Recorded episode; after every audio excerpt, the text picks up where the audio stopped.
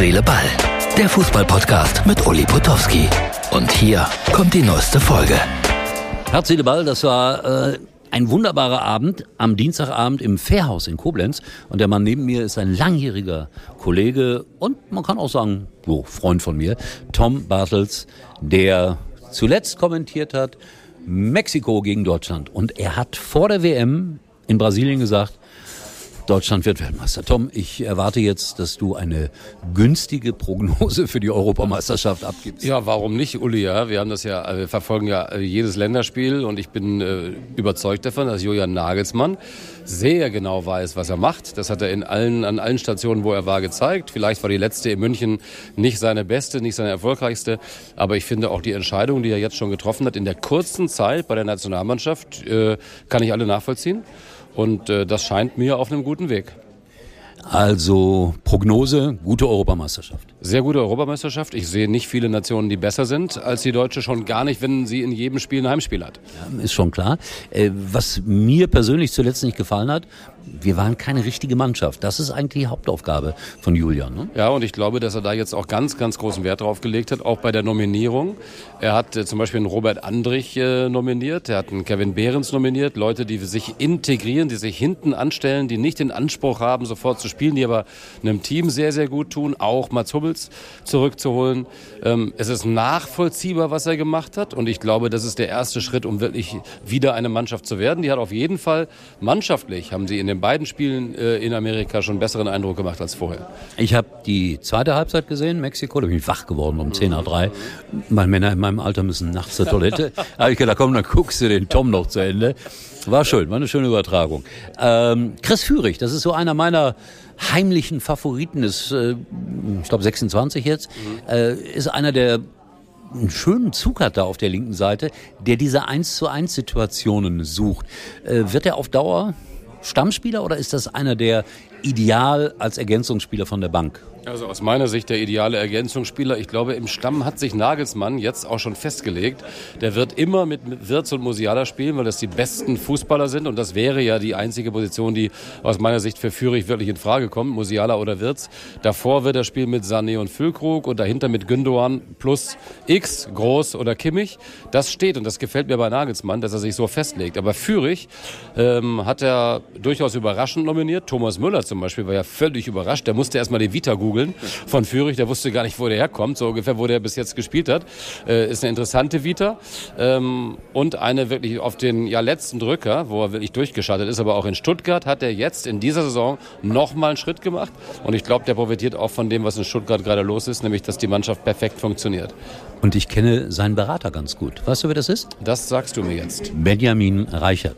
Sagt dir der Name noch was? Ähm, der war mal Zweitligaspieler. Oh, okay. Rot-Weiß Oberhausen, lange her, lange her. Du und Oberhausen. Ja, der war aber. Lange Liebe. Ja, das ist wahr. Der war aber auf dem Weg nach Kaiserslautern und dann hat er sich schwer verletzt, der Arme. Äh, aber ein toller Typ und ich glaube, der tut den Spielern wirklich gut, weil ich glaube, nicht jeder Berater ist eine echte Hilfe, aber der Benjamin ist das. Man tut Beratern aber sehr oft Unrecht. Das streite ich nicht ab. Viele Berater sagen, wisst ihr zu den Vereinen, wisst ihr, warum es uns gibt? Äh, gibt, warum, äh, weil ihr die Vereine, weil die Vereine sonst die Spieler verarschen würden. So äh, sagen das Berater. Und Berater, die ihren Job gut machen, sind Gold wert, auch für Spieler, die oft in der Luft hängen, die ähm, manchmal die Feedbacks nicht kriegen von den Vereinen. Da, wenn die Leute es gut machen, kümmern sie sich sehr um ihre Spieler, ähm, schauen, dass sie auch kritisch mit den Spielern umgehen und sagen, pass auf, du spielst nicht, weil der Trainer dich nicht mag, sondern weil du dich da und da und da verbessern sollst. Ähm, arbeite an dir, arbeite an deiner Professionalität etc. Das sind gute Berater, die gibt's auch. Reichlich. Ich habe ja die Absicht, mit 72 in dieses Geschäft einzusteigen. Wäre früh genug, finde ich. So, wir machen jetzt Folgendes. Mein Producer Martin hat Geburtstag und es gratulieren unfassbar tolle Leute. Martin, spiel dein Geburtstagsvideo bitte ein. Herzlichen Glückwunsch. Der Mega Martin hat Geburtstag. Er ist der geilste Typ auf dem Planet. Und unsere Grüße gehen nach Erfstadt, wo er so manche Dinger dreht und die gehen ab wie ein Komet. Happy Birthday, Bro. Happy Birthday, Martin. So, Tom. Martin kennst du. Das ist der Mann, wo wir mal die Sendung gemacht haben. Haus am Rande der Stadt. Kannst du dich erinnern? Ja, Lange was du alles schon gemacht hast. Ja, ja, du aber auch. Schon hingebracht. Ja, durch dich, Uli. Und weißt du, wer, wer da alles auch noch war?